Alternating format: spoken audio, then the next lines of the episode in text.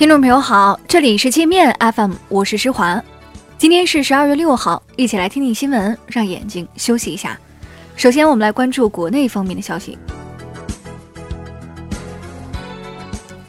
任正非长女、华为副董事长孟晚舟本月一号在加拿大温哥华遭当地警方非法扣留。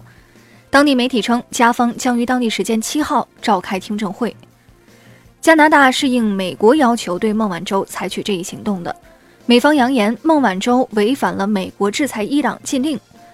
中国外交部今天表示，中方已向美加两国表明严正立场，要求立即澄清拘押理由，立即释放被拘押人员，并保证当事人的合法正当权益。华为六号早间告诉界面新闻，孟晚舟是在温哥华转机时被扣留的，美国正在寻求引渡孟晚舟。华为不知晓孟晚舟有任何不当行为。由于无法通过正当途径与华为竞争 5G 市场，美国一直在采取流氓手段，撺掇盟友封杀华为。与美国共享国际情报的五眼联盟国家——英国、加拿大、澳大利亚、新西兰，均在跟随美国，利用政治手段阻止华为进入当地市场。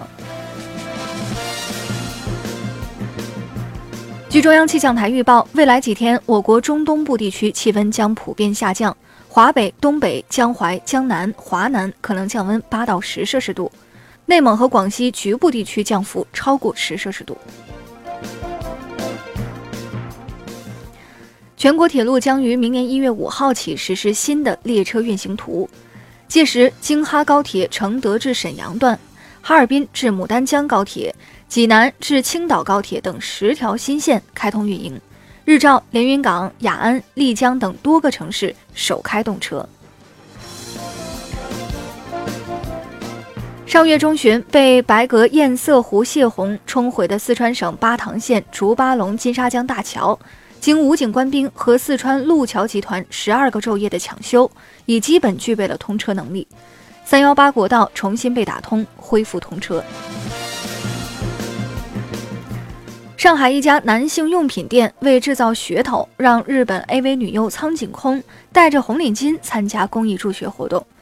这家公司因不当使用红领巾被监管部门顶格处罚，罚款一百万元。一个专门骗中国人到海外进行所谓医疗旅游的诈骗团伙被查，一百三十多人被抓。这些骗子将同胞骗到国外后，下套诱骗他们购买所谓的抗癌神药，或者进行所谓的高端治疗，到手钱财近十亿。这些骗子兜售的神药其实全部都是假货。山东菏泽一农村长出一棵五点七米高的高粱。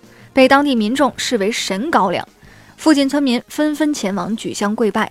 派出所看不惯这种迷信行为，把高粱给拔了。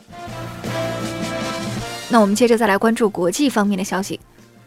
美国联邦参议院四号通过一项涉台法案，内容包括美国总统应定期对台军售，鼓励美国高层官员访问台湾。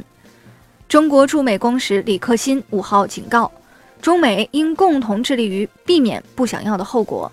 如果一个中国框架被打破，中国将不会做出任何妥协。美军向俄罗斯发起挑衅，派遣军舰进入日本海西北部的彼得大帝湾，这是美军1987年以来首次进入这一区域。除此之外，美军还计划派遣军舰前往黑海，为乌克兰撑腰。乌克兰当地时间五号在黑海沿岸发射了八枚巡航导弹，向俄方示威。普京警告说，如果美国执意退出中导条约，并制造被条约禁止的导弹，俄罗斯也会如法炮制。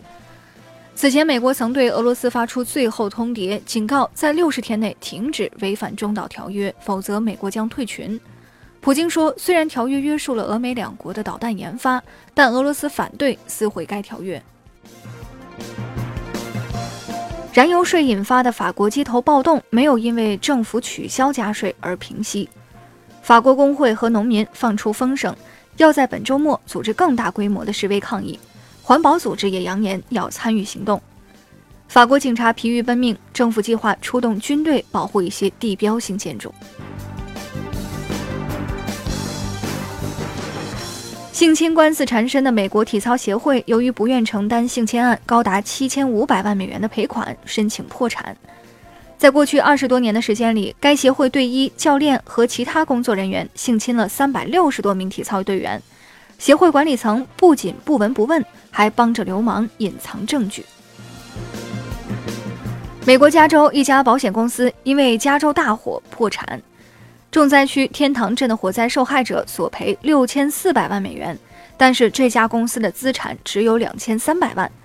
加州山火烧死了八十多人，烧毁一万四千多栋房子，没有任何官员被追究责任。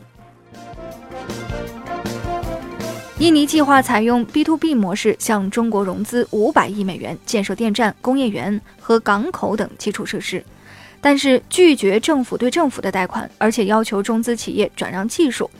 这笔存在赖账高风险的大生意可能很难做成。那好了，以上就是今天节目的全部内容了，感谢您的收听，我是施华。您可以在新浪微博搜索“界面 FM” 找到我们，也可以下载界面新闻 APP，在首页点击试听找到界面音频，更多精彩内容等着您收听。